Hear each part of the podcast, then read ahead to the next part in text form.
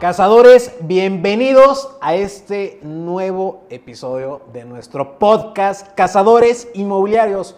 Y hoy no es un episodio cualquiera, hoy estamos iniciando la primera semana del 2023 y no solo eso, la segunda temporada de este podcast que como les comentaba, queremos posicionarlo en el top 50 de negocios queremos dar a destacar y sobre todo compartirles, sumarles, recortarle la curva de tiempo aprendizaje y divertirnos.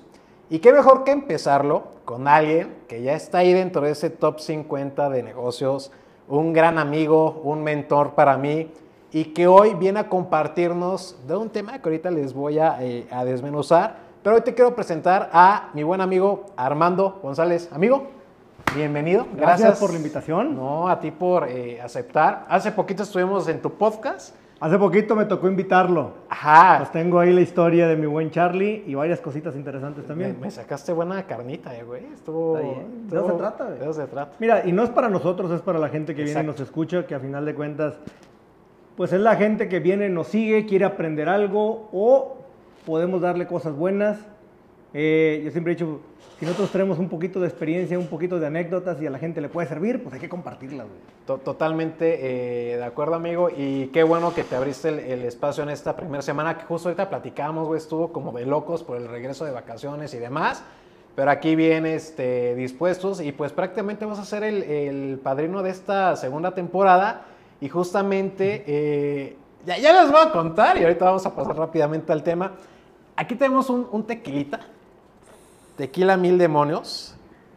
Aquí está el mero mero del tequila, de mero mero Guadalajara. Y gracias por aceptar ser patrocinador del, podcast, amigo. Hombre. Eh, te diría que hoy te regalaré una de tequila, pero más bien hoy tú vienes a aportárnoslas para compartírselas a todos los invitados de este podcast.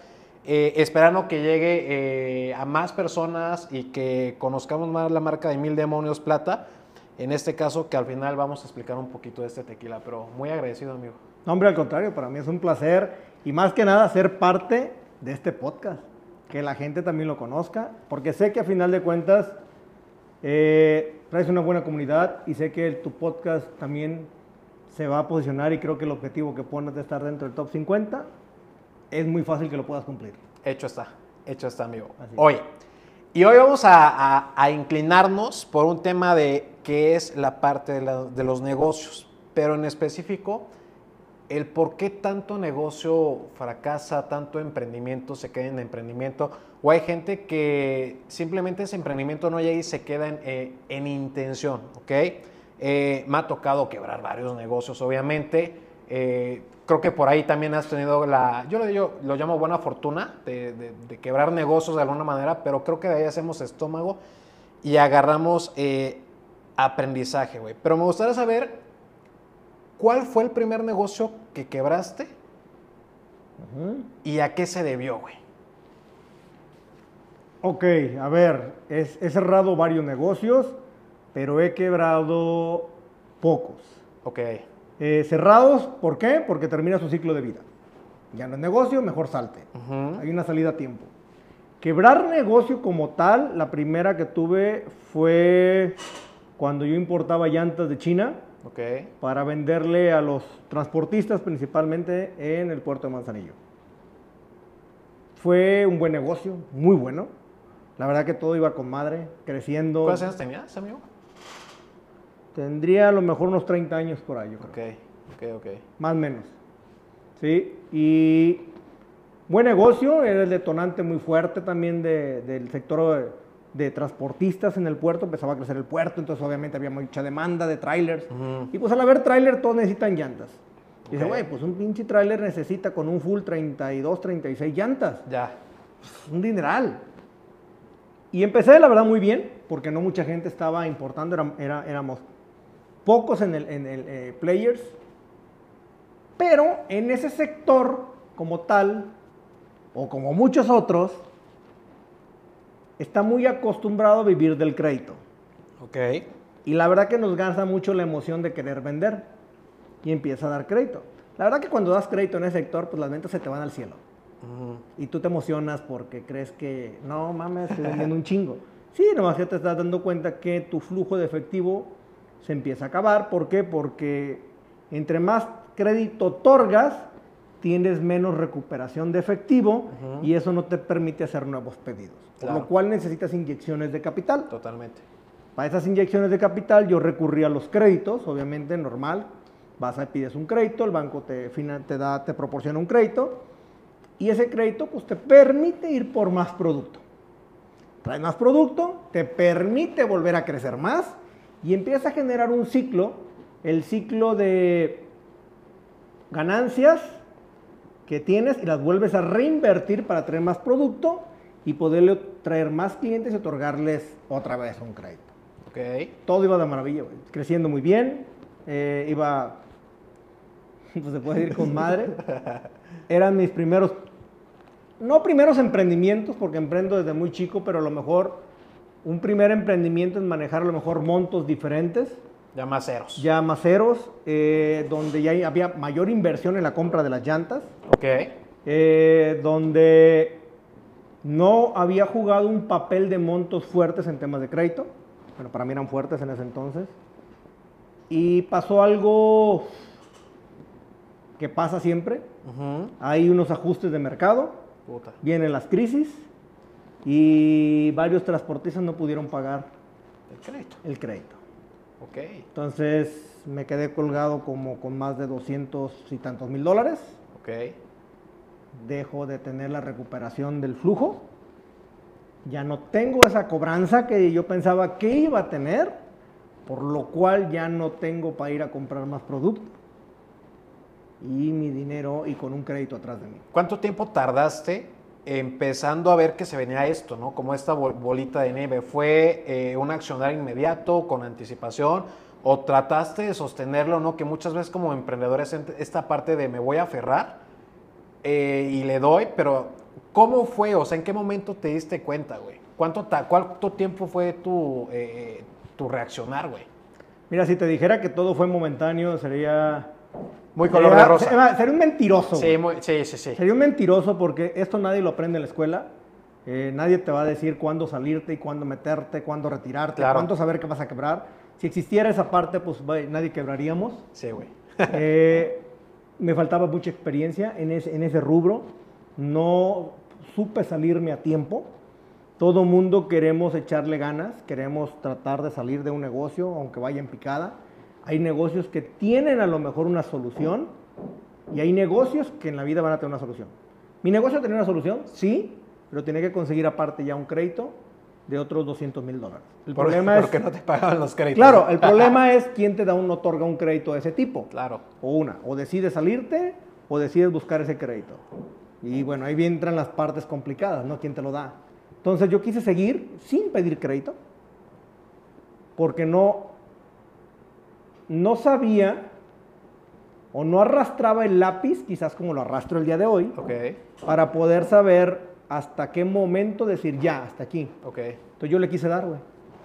Dale, dale, estás cobrando, pues trata de comprar. El problema es que cuando tú traes una falta de flujo y vas y compras producto, pero traes una falta de flujo, a alguien le vas a pegar. Entonces yo le empecé a pegar a las proveedurías. Mm, Ya no le podía pagar a las proveedurías, Claro. pero podía comprar producto. Claro. Una u otra. Pero en cada que compraba producto, traía producto, no le pagaba las proveedurías, daba más crédito. ¿Y qué crees? Menos recuperación tenía. Sí, y- Entonces se convirtió en un juego bastante cañón. El problema de no salirte a tiempo es que haces más grande el hoyo y se más grande el hoyo. O vas tapando y destapando, ¿no? Sí, pero el que destapa lo hace más grande. Exacto, se viene haciendo Siempre. de alguna manera la, la bolita de nieve, hay gente, proveedor en este caso, empezará a pagar eh, estos precios, ¿no? De alguna manera que fueron consecuencia de... Y te lo preguntaba porque eh, de, de este lado también me ha pasado, güey, el hecho de que veo la manera y me aferro y, y bu- busco el cómo sí en su momento, pero eh, yo, yo creo que es un tema a- hasta el mismo ego, ¿no? Y hay que saber reconocer con humildad, o simplemente es la, lógica de los números de arrastrar el lápiz, ¿no? Eh, en su momento sí me, me- tocó los primeros negocios que quebró un tema de ego, sí se va a poder lograr y buscar siempre el cómo sí, pero pues cuando, puta, dices, ay cabrón, es que no, nomás no para dónde y, güey, cerramos por ahí y vienen y se abren dos o tres puertas más, ¿no? Pero esa parte de, de llegarse a aferrar, eh, mm, pudiera ser buena y mala, podría tener sus pros y sus contras, pero saberlo detectar en el momento correcto con base a experiencia de que ya le hemos regado, creo que es lo, lo importante, güey. Y yo creo que muchas veces nos cre- creemos que somos don chingones y podemos solucionar nosotros mismos nuestro propio mundo. Y yo no sabía que existían los mentores en ese entonces. Claro. Porque nunca, nunca supe de...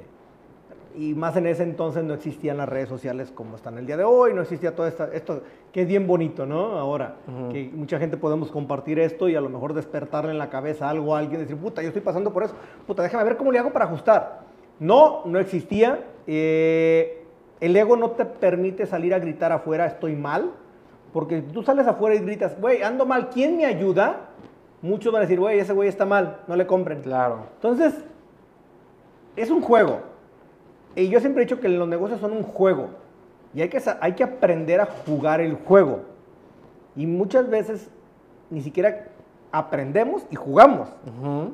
Pero a final de cuentas, cuando juegas sin aprender, vas a perder. Existe un game over Ujú. al final.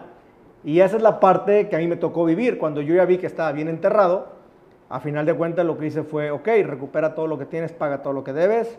Si te quedas con algo, qué chingón. Oye, ¿cuál fue de, los negocios que comentas que valieron pistola, el que más te dolió, cabrón? ¿Y por qué? Híjole.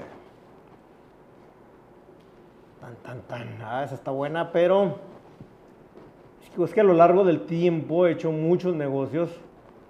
Me dolió mucho, por ejemplo, el salirme y venderla, el de los camiones.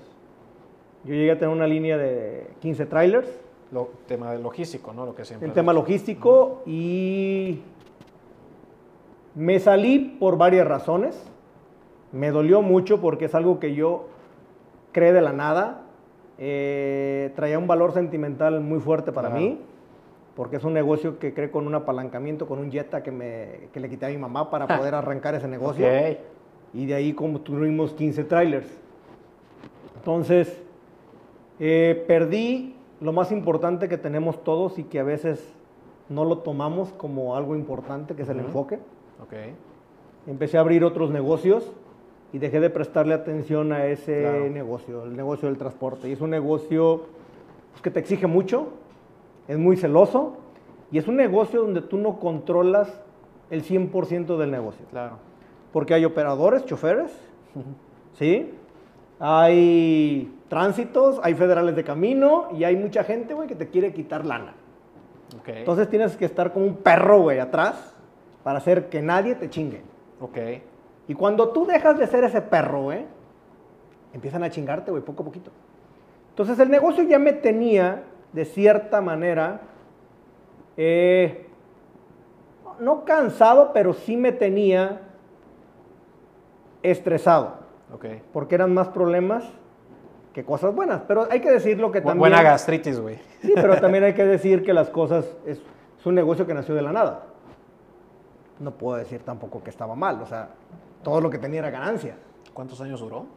Duré siete años con ese negocio. Buen rato.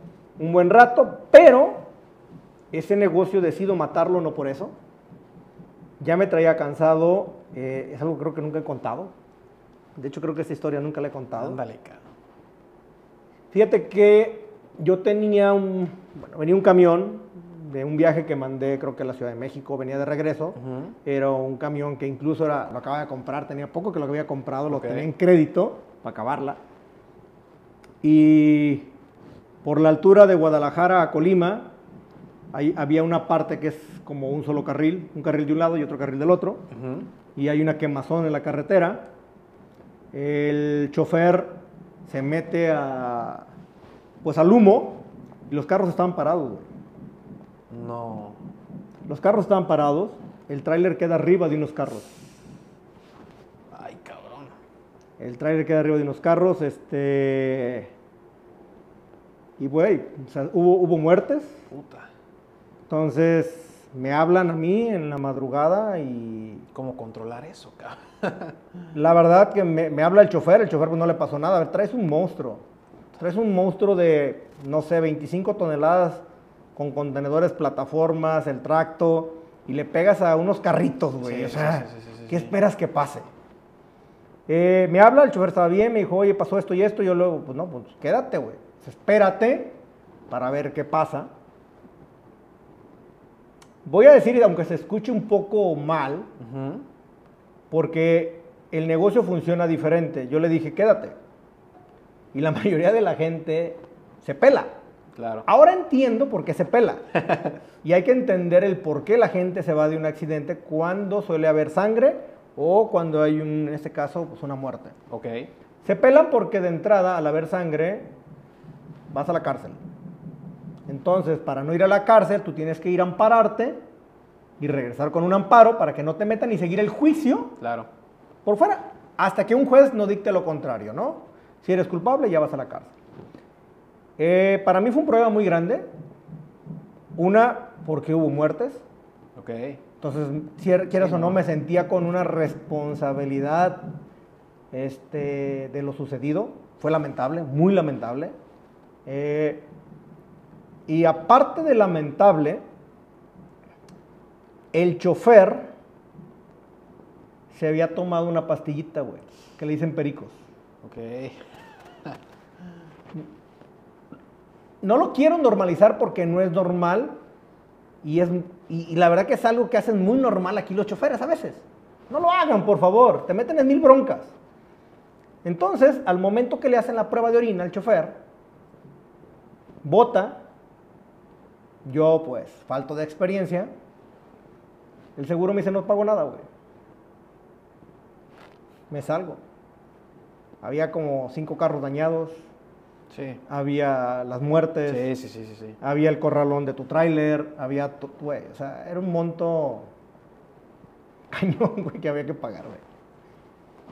Y pues a final de cuentas, el seguro me dijo que no, Puta. ¿Qué hiciste? hay que pagar. El chofer se fue a la cárcel, duró unos años en la cárcel. Este, yo crear convenios para pagar. El carro detenido, pagando yo las mensualidades. Sí, sí, sí. la Y esos carros no pagan 5 pesos. Sí, sí, sí. Entonces, cuando pasa todo esto, y la verdad creo que me sacó mucho de onda el tema de que haya habido muertes, fue Claro. cuando digo, ¿sabes qué? No, güey. Justo ahí yo me replanteé muchas cosas, fue un momento de esos que tienes y que te parten un poco tu vida. Necesarios. ¿Qué chingados quieres hacer, güey? Yo ya tenía una agencia banal y tenía un freight forwarder y tenía el transporte. ¿Qué quieres hacer? Y en ese momento tomé una de las mejores decisiones que a lo mejor pude haber tomado, fue apostarle a los negocios de cabeza.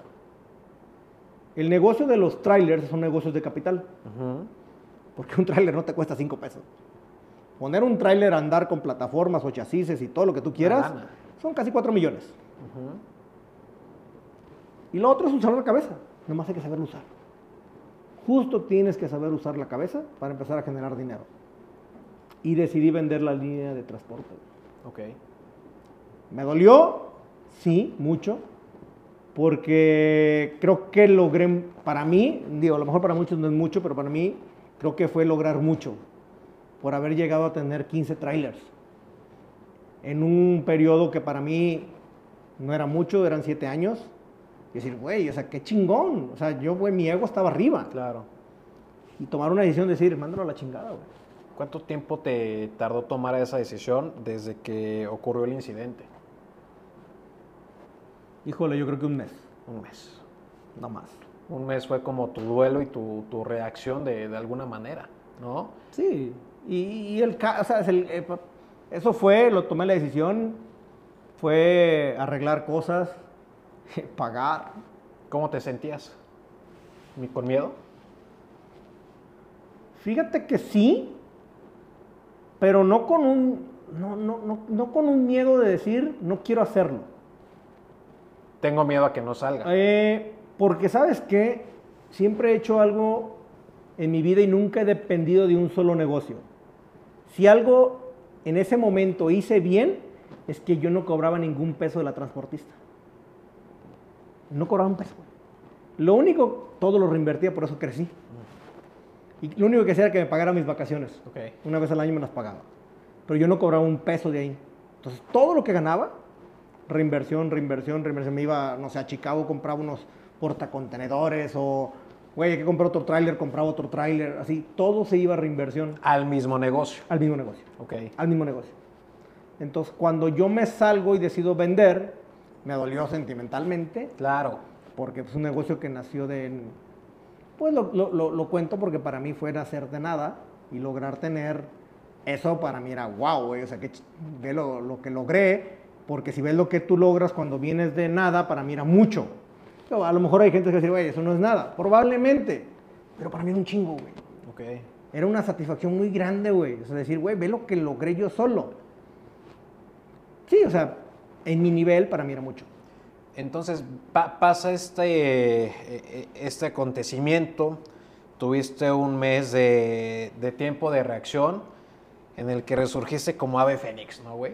Y creo que es esa parte donde eh, posiblemente en ese momento también te sentiste como eh, con el tema del miedo, como del por qué a mí me pasa, muy, muy víctima, güey. Pasan los años y hoy creo que sabemos para qué pasan las cosas, ¿no? Cosas que son eh, necesarias, cosas que nos tienen que hacer tocar, pues de alguna manera allá, allá abajo, reconectar con la, con la humildad inclusive. Y hay algo que me gusta mucho a mí, güey, que el ponernos contra las cuerdas, güey, hace que, ¡fum! cabrón, ¿no? Esa parte de la creatividad, de qué, qué voy a hacer, cómo voy a generar. Y qué chingón, güey, que tú lo hiciste justamente invirtiendo el conocimiento e invirtiendo la, la parte de tiempo, ¿no? ¿Y cómo fue volver a empezar, güey? ¿Cómo fue para ti? Mira, eh, de- tomé varias decisiones de mi vida en ese momento. Yo vivía en Manzanillo, eh, yo estaba a cargo de una agencia banal también, bueno, era socio de la agencia banal, yo tenía la agencia, eh, tenía, no era el dueño mayoritario, tenía un 30% del negocio, y yo viajaba mucho, porque yo soy muy comercial, descubrí que era comercial, y viajaba, salía mucho de Manzanillo a diferentes lugares de México, a buscar clientes. güey. Claro. Y en, el, en ese transcurso yo abrí un- abrimos un freight forwarder, varios, éramos cuatro socios, el agente banal, tu servidor, un güey holandés que vivía aquí en Querétaro y un director de una naviera en México. O sea, y nos hicimos un freight forwarder que es una empresa de logística para vender fletes internacionales. Sí. Y la abrimos en México y después nos la trajimos a Querétaro. Eh, yo decido venirme a vivir a Querétaro, güey, también parte de las decisiones. Por eso llegaste a Querétaro, güey.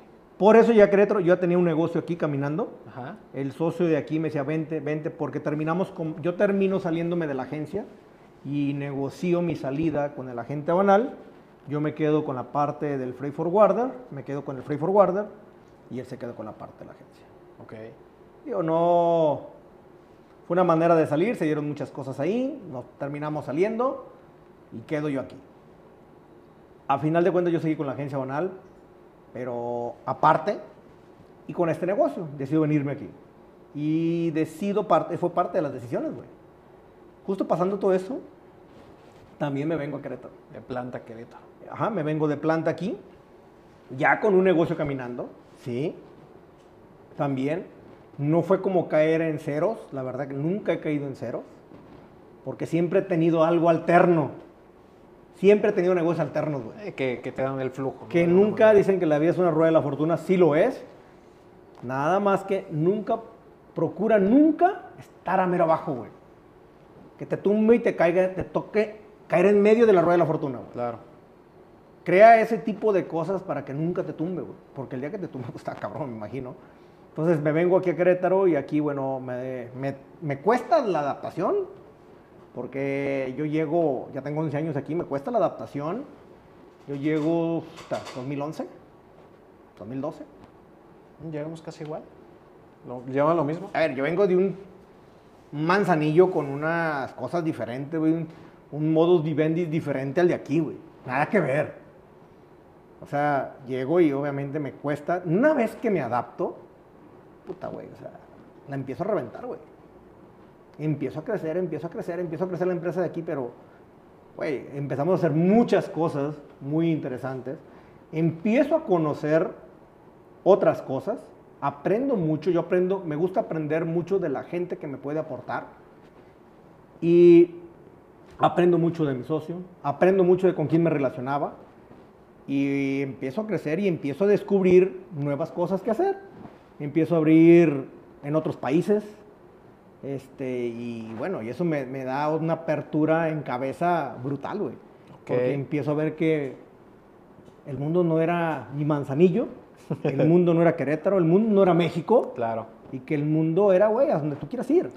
Y justo dices ahorita esa, esa parte de, yo los llamo maestros de vida, cómo conoces a una persona, y luego te das cuenta que estás una persona, de conocer a la persona que tú querías, y te va acercando a esa otra persona, y vamos haciendo eso, vamos haciendo otro.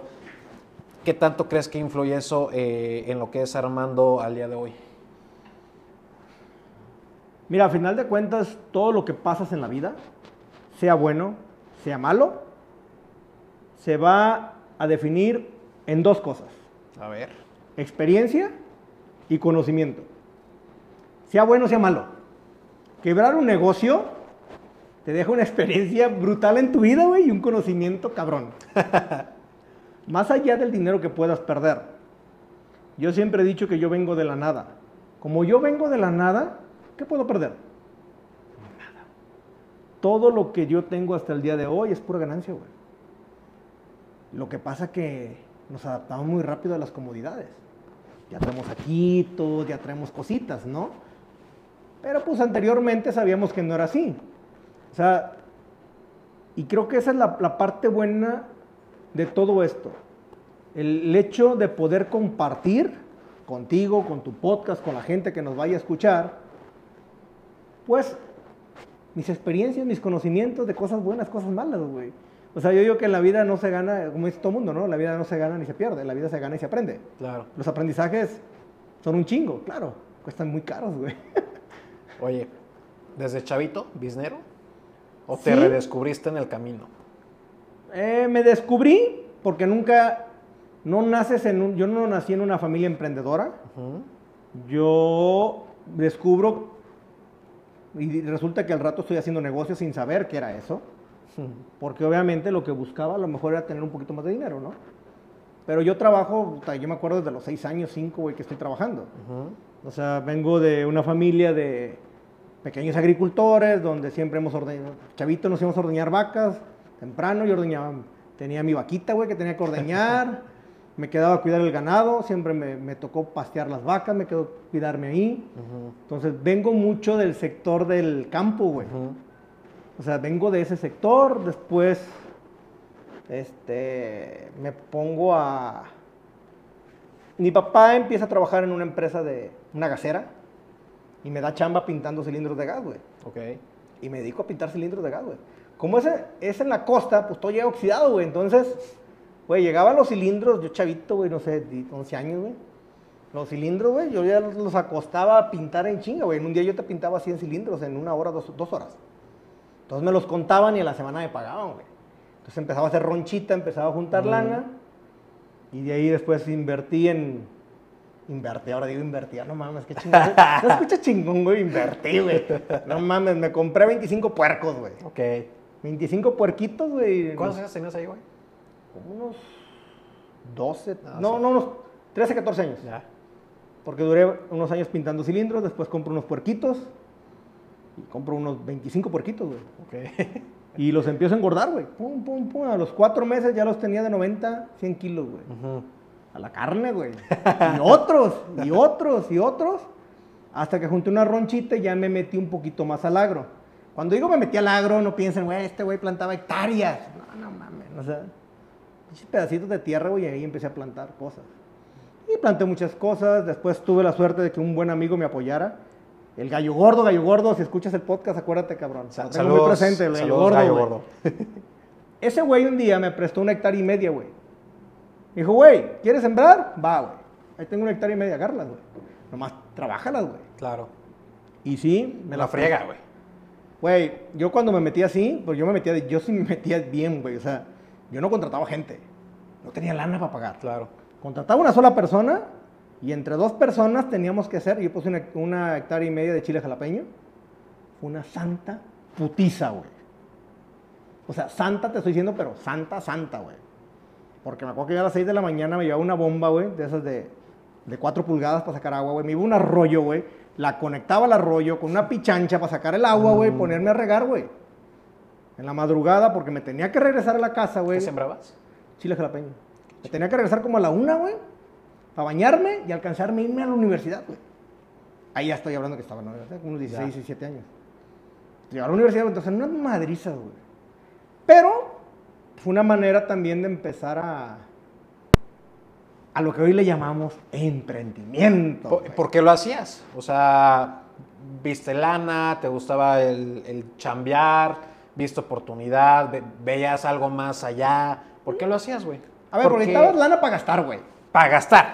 Yo porque vivías con tus jefes, A ¿no? ver, Me imagino. Yo vivía con mis jefes, vives en un pueblo, güey. Pero cómodo hasta cierto punto. O sea, no necesitabas Nunca me faltaba comida tenía donde dormir, güey. Sí, no, no, no, no estás abajo de un puente, ¿no, güey? No, no, Estás no, en tu no, casa, no, con tu familia, pudiendo no trabajar, ¿no? Mm, Sí, ¿no? es que justo en todo ese momento pasa algo muy cabrón en mi casa, porque mi papá, bueno, la familia cae en una etapa donde, como de quiebra, si lo quieres ver así, sin tener negocio. Muere mi, ab- mi abuelo, mi abuelo deja una de- deuda muy grande, este, mi papá agarra la deuda, y al agarrar la deuda hipoteca la casa de nosotros, hipoteca la casa de mis abuelos, Ya. y resulta que no pudo pagar, güey. Entonces llega el banco a quitarnos todo, güey. Madres. Y mi papá se queda sin chamba, güey. Ok. Mi papá se queda desempleado. Este, mi mamá es maestra y vivíamos con el sueldo de mi mamá. En ese entonces mi mamá, la verdad que yo creo que de donde traigo mucho el tema de emprendimiento, es donde mi mamá sale, güey, a- pero bien cabrón, a hacerle frente a toda la bronca y se pone a vender todo lo que es blancos, bolchas y todo eso, güey. Y buscándole. Sí, güey, y empieza a buscarle, buscarle, güey, mi, ma- mi mamá empieza a crecer bien cabrón en ese tema, güey. Cañón empieza a vender, pero cañón, te estoy hablando, güey, que andábamos en, yo me iba con ella manejando güey, en todas las rancherías, güey, había así por haber vendiendo. Y vendía un chingo, güey. Pero un chingo, y dice, no mames, qué chingón. Digo, en ese entonces no, no sabes nada, no te das cuenta de muchas cosas. Hoy que recapacitas, Sí. y ves el pasado, te das cuenta de las madrizas que fueron, de lo chingona que, que es, porque dices, no mames, ve lo que logró, ve lo que hizo. Y pues todos a jalar, güey. Me acuerdo, Qué yo chingón. quise cometer una pendejada en ese entonces. Porque pues, soy de un pueblo donde el pueblo se mide, de- se, se mueve con base a una cultura que te genera un pueblo. Es como tú vienes de un pueblo, el pueblo se mueve una cultura. Sí. Como el del pueblo, o chambeas en el campo, en el gobierno, o eres maestro, no hay de otra. O sea, son tres cosas en las que jala la gente. Eh, y no hay más, güey. Entonces la chamba se termina a mediodía y después de mediodía todos los güeyes nos ven en una esquina jalando, güey, chupando, güey, lo que sea. Y dije, güey, pues esa era la vida. Y la vida es andar de cabrón. Entonces es la vida del pueblo. Y entonces en el pueblo el cabrón que veías que salía, muchos dices, ah, no mames, ese güey, qué pedo. Pues era narquillo o era algo. Pero te estoy hablando de los narcos de antes, güey, no ahorita Ajá. que es un desmadre, que ahorita todos son secuestros y extorsiones. Antes el narco era el narco, güey. Y me acuerdo, güey, cuando pasa todo esto, que yo hasta hablo con, con mi papá y le digo, oye, güey, pues me voy a Estados Unidos, güey. Me voy a trabajar, güey. Fíjate mi- mi- la pendejada que.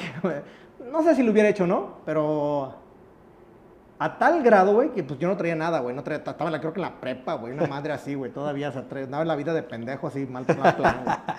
Y me acuerdo que hasta le dije, me voy a ir, me voy a Estados Unidos. Ya. De mojarra, güey. De mojarra, pues visa ni de pedo, güey. Sí, sí, sí. ¿Cuál visa, güey? O sea, me voy, dije, me voy y... Le echame un rato, hago billetes. No, le dije, contacto a esta persona que me dé chamba ya. Un arquillo. No. Sí, güey. Y luego, güey. No, pues me mandaron a la chingada mi papá en dos, tres patadas, güey. Sí, no ¿Cómo crees, güey? Ya, güey, puta madre, o sea, no. Pero había una desesperación muy grande porque ya en mi casa era un pleito, güey, todos los días. Era un entorno muy culero que se vivía porque no había dinero. No había dinero, güey. Entonces, si la presión de los bancos estaba a la orden del día de ya te voy, tienes que hacer. O sea, Claro. estuvo muy cabrón, güey. Hasta que hicieron un, un convenio, otro convenio y por fin dieron un poco de aire y al último terminó pagándose todo y salir todo, Claro. de- salir la bronca, pero sí fue un periodo, pues la verdad, muy estresante. Te llegó a pegar, ¿no? De alguna manera. No, obviamente en la casa todos nos pegó, yo creo. Y lo traemos ahí, yo creo que muy, muy metido. A tal grado, güey, que, que yo quería hacer eso. Ok. Y bueno, de ahí ya de ahí para acá es otra historia, ¿no? Oye, eh, amigo, gracias por, por compartirlo, güey. Creo que te, estamos sacando el Armando de antes y es cuando ahora eh, entiendo que te gusta el business, que te gusta hacer negocios, que te gusta crear, que te gusta ya tirar números, porque ya, ya aprendimos, ¿no? Todos tenemos un, un, pues un camino ya ahí recorrido, ya, ya pisado. Ha tocado rodar ahí la, la carretilla y justo llegamos a esta parte donde Armando tiene al día de hoy unidades de negocio, Sí. ¿no? Distintas unidades. Pero me hablas de enfoque, güey, ¿no? Entonces, ¿cómo maneja Armando sus diferentes unidades de negocio? ¿Y cómo le hace para enfocarse en todas, güey? ¿Cómo trabajas esa parte? Si te dijera que soy un mago otra vez que, y que lo haría al 100%, sería el peor mentiroso del planeta. Mira, te voy a hablar de algo. Vamos a hablar del tema del enfoque. El enfoque, híjole, cada día lo hemos perdido más. Y no es porque querramos, sino porque el mundo está hecho. Hoy todo mundo pelea tu tiempo. Todo mundo quiere tu tiempo. Las redes sociales quieren tu tiempo, güey. Se está peleando los algoritmos de Instagram, de Facebook, de TikTok, de YouTube, todos por ver quién mantiene más la atención de una persona por ver cuántas horas más le dedicas a unas redes sociales. De entrada, te están comiendo el tiempo, güey. Es un distractor social. Dos, tienes todos los streaming. Tienes un HBO, tienes un Netflix, tienes un Amazon. Tienes tantos que están peleándose por ver quién tiene más tiempo a esa persona metido viendo series o películas.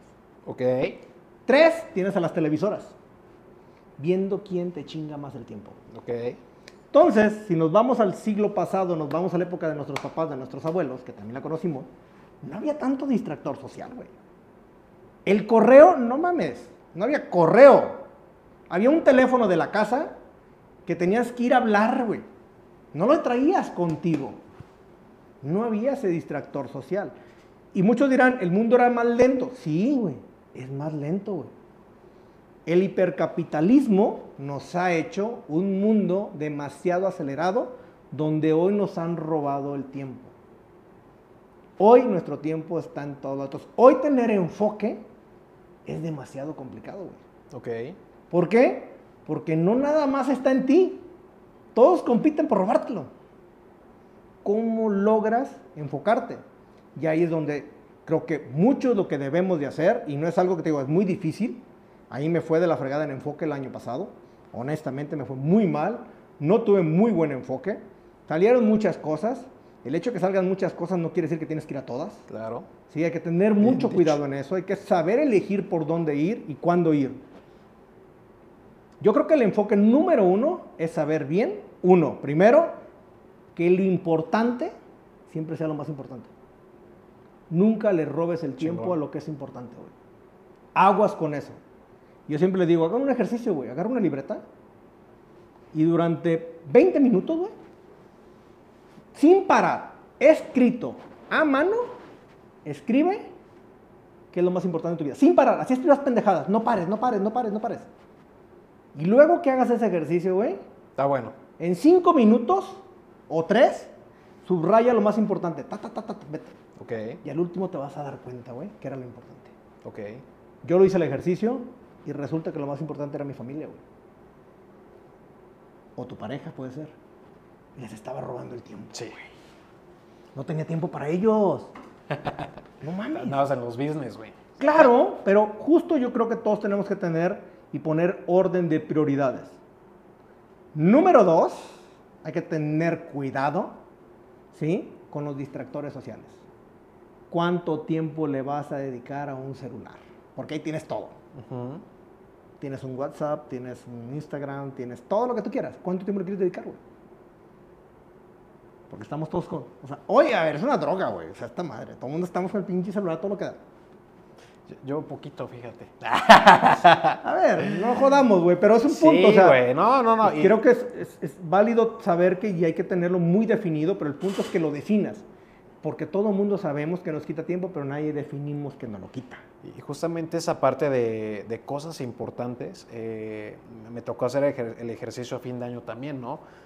y también platicamos la última vez que nos vimos en tu oficina, que fue también un año donde tú sabes que a través de, pues, de las redes sociales llega mucho negocio y mucha oportunidad y pues uno va empezando y, y está, está chavo y se emociona y quiere entrarle, ¿no? Eh, me, me pasó esa parte, pero pues precios a pagar fue eh, pues uno, mi, mi salud, ¿no, güey? De alguna manera eh, no, no descansaba, el estrés, ansiedad, güey.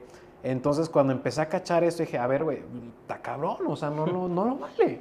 Mejor, Charlie, ponte a enlistarte en qué te vas a enfocar en este eh, 2023.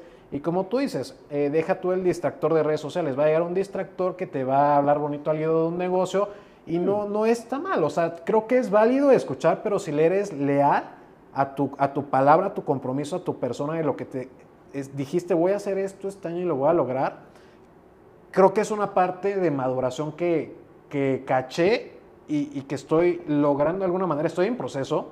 Eh, yo soy una persona muy que me ha costado el tema de, de agenda y me cuesta decir que no, güey. Para pronto, ¿no? Eh, que, que eso es otra de las cosas, ¿no? Que a todo le, le- le quiero decir que sí. He ido a terapia, lo he trabajado, ya la terapeuta me dijo, ¿sabes qué?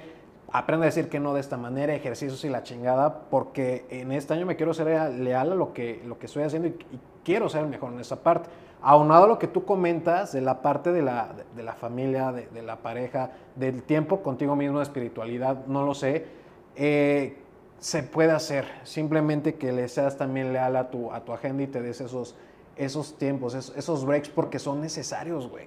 Son totalmente necesarios. Somos, creo que, personas muy creativas que nos gusta entrarle, pero si logramos darnos cuenta de eso, güey, creo que eh, a eso yo le llamaría una etapa de éxito, güey. La verdad que tanto tú como yo que estamos en redes sociales tenemos quizás la fortuna o la oportunidad de que mucha gente a veces nos contacte y nos ofrezcan los mejores negocios. Entonces, eh, cuando arrancamos eso es muy padre porque dices, güey, qué chingón, no mames, nunca me había pasado. Sí, pero cuando avanza y pasa el tiempo te das cuenta que no todo es bueno. Ah, O sea, oportunidades, qué bueno que nos caigan muchas oportunidades el día de No, hoy. claro, sí, sí, O sea, sí. es muy bueno, pero también hay que ver que no es lo importante. Por eso te digo, el ejercicio para mí número uno es saber que lo importante siempre debe ser lo más importante. ¿Por qué? Porque no puedes salirte de ahí. No nos, no tenemos hoy en día el tiempo, ¿sí? Para poder tener tantas cosas. O sea, hoy el estar, la hiperconectividad no nos lo permite, güey. Nos hemos convertido en personas multitasking todos, porque no manejamos una cosa. El problema es que también tenemos un límite y no nos damos cuenta cuál es. Me quedo con la palabra importante, güey. Creo que me la, me la llevo de, de aprendizaje en este, en este podcast. Eh, sé que ya tenemos un año eh, con enfoque, ¿no? Para algo nos generamos, güey, hasta para algo estamos haciendo este, este, este podcast y para algo tú lo estás viendo tú lo, lo estás eh, eh, escuchando de alguna manera. Eh, amigo, ¿cómo te definirías en tres palabras eh, eh, al día de hoy como persona? ¿Y por qué crees? Yo como me definiría, híjole, ay cabrón. Me defino como una persona muy creativa. Me defino como una persona que le gusta salirse del lugar donde está la mayoría. Por eso digo que lo fácil hay fila.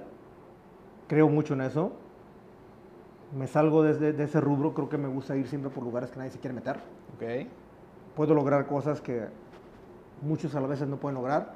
¿Por qué? No porque sea un chingón, no porque la vida me ha permitido tener muchos madrazos y muchos logros y eso me, tiene, me da una oportunidad de tener una visión diferente. Punto. No porque sea más chingón que otros, ¿eh? para nada. Y Que puede ir con autenticidad. Si puede ser mi autenticidad, puede ser que sí. Yo no soy la persona más chingona en redes sociales, ni pretendo serlo, ni mucho menos. No, ni en mi giro tampoco, pero soy alguien que está en redes y la gente lo ve. Punto. O sea, hay gente más chingona que yo, mil veces.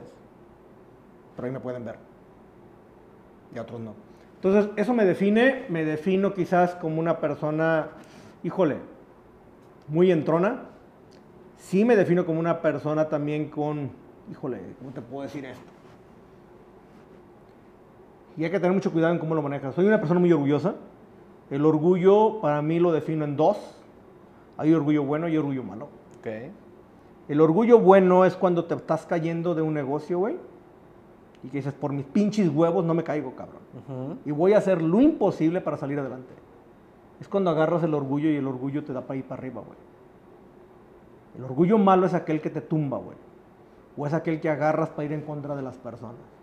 Sea, hay que tener mucho cuidado con eso. Me considero una persona orgullosa. Considero que soy una persona que cuando se va a caer soy como un gato boca arriba. que tengo que caer parado, güey. No me importa cómo sea el proceso. Tengo que caer parado. Ok. Me definiría con esos dos quieres. Muy relacionadas a lo que haces en los negocios. Muy relacionado a lo que hago en los negocios, en, quizás en mi trayectoria. No tengo una trayectoria perfecta, me gustaría, no. Sigo cometiendo muchos errores, sigo cometiendo pendejadas. Al día de hoy he cometido. Pero creo que hasta el día que me muera vamos a dejar de cometerlas, porque solamente aquel que se siente seguro es aquel que puede tornar un negocio. Siempre siente, siéntete cómodo, jamás vas a estar seguro en ningún lado porque todo es de ciclos. Ujú. O sea, el negocio que tenemos ahorita, las redes sociales que tenemos ahorita, todo es de un ciclo. Claro. Y hay que saber definir cuando el ciclo es corto, el ciclo es mediano o el ciclo es largo. Ok. Y eso lo he aprendido a lo largo de todo este tiempo. Eh, ese kilometraje no es en, no es en balde, amigo. No, no, porque obviamente siempre nos ha gustado vivir al límite y el límite te permite eso. Oye, y dentro de este andar, kilometraje, andar al límite, los negocios, ¿quién es Armando? ¿Qué pedo con el tequila, güey? Híjole, pues fíjate que el tequila, ah, no soy tequilero como tal. Yo, me gusta a mí el tequila, sí me gusta. Tequila, mil, Mil demonios. Fíjate que este tequila, lo bonito de todo esto, es que es un tequila que nace de un networking, güey. Ok. Yo conozco, yo no soy el que hizo la marca, yo no soy el que hizo a mi madre. Yo conocí una- un chavo que tenía la marca con otro socio. Y yo quería comprarles unos pallets para poder exportar tequila. Solamente quería eso. Pero conozco a los chavos, les platico mi plan. Uno de los chavos se quiere salir de la marca. Me habla el otro y dice, cómprasela. Yo, no, güey, yo no quiero comprar una marca de tequila ahorita, güey. O sea, yo ya había cotizado para comprar una marca, era una lana. Y yo quería hacerla y era mucho tiempo. Y dije, no, güey, me la quería vender como lumbre, güey. Dije, no. Digo, la verdad que en ese momento también íbamos más o menos en los negocios. Dije, pues háganme una propuesta. Me hicieron una propuesta, este, y pues no estaba mal la propuesta. Ok. Creo que estaba accesible, estaba No, me- bien. Me, queda claro, güey. Y bueno, como todo en una negociación, regreso con contrapropuesta, se acepta la contrapropuesta y le entro, güey. Así entro el tequila, así es como empiezo con el tequila. Es un tequila que en lo personal lo que me gusta es el nombre. El nombre da para muchos. Aquel que es un persinado, déjenme les digo, no estamos hablando de los demonios del infierno, del purgatorio, no. Todos tenemos un diablito adentro. A veces, tenemos un, un demonio. a veces un pecado es la entrada al paraíso. El que no haya pecado, que arroje la primera piedra. Así de fácil, güey. Pues muchas felicidades, amigo. Mucho, mucho éxito con la, con la marca. Eh, pues van a ver este, este tequila en el podcast, video podcast, todo, todo el tiempo. Eh, vamos a estarlo regalando a todos nuestros invitados. Abrimos esta segunda temporada de manera diferente con este eh, tu tequila, amigo, esperando que llegue más y más personas. Y pues bueno, tequila mil demonios, Instagram, redes, Está en todas las redes como Tequila Mil Demonios. Ahorita estamos incursionando también en el tema de un restaurant bar que estamos abriendo en Torreón comentaste. próximamente. Ya estamos a 15 días de abrirlo. Chingón. Entonces vamos a incursionar también por ese lado. Y pues bueno, es creo que el objetivo de la marca como tal es, ser, es crear la marca de tequila más viral que hay en México. Me lo comentaste. Hecho Ese está. es nuestro objetivo. Así será. Para cerrar, amigo, ¿para qué haces lo que haces? ¿Para qué hago lo que yo hago? Pregunta de todos los invitados de este No lo hago podcast. por dinero, lo hago por satisfacción propia. Ok. porque me quiero sentir realizado. Me quiero, quiero que en el futuro contar la historia y que mis hijos vean mi retrovisor, que vean de dónde vengo y que vean dónde estoy, porque quiero que ese retrovisor ellos lo agarren y también lo empleen. Es lo que yo busco, güey. Busco un crecimiento. El crecimiento, si tú lo llegas a tener, el dinero cae solo, Claro. siempre. Es lo que busco. Viene como resultado. Perfecto, amigo. Me gusta. Y antes de que cortemos o cualquier cosa, permítame tantito, párate. Adelante, güey. A ver, ¿qué pedo? Voltea ese cabrón. Esta es la patada de la suerte, chingado, ¿eh? Al top Vean 50 bien. y abrimos la Ahí está, segunda cabrón. temporada. En el programa, pero bueno. me agarró de sorpresa. Me agarró de sorpresa. Cazadores, pues con esto nos vamos, con la patadita de la, de la buena suerte. Comparte este episodio, este podcast a quien creas que le va a sumar, le va a aportar. Hoy tenías que escuchar esto. Armando, tus redes sociales, amigo. Estoy como Armando González M2 en pues, todas las redes, Instagram, TikTok, Facebook, YouTube, ahí me encuentran. Chingón. Pues nos vemos en el siguiente episodio, Cazadores. Nos vemos. Saludos.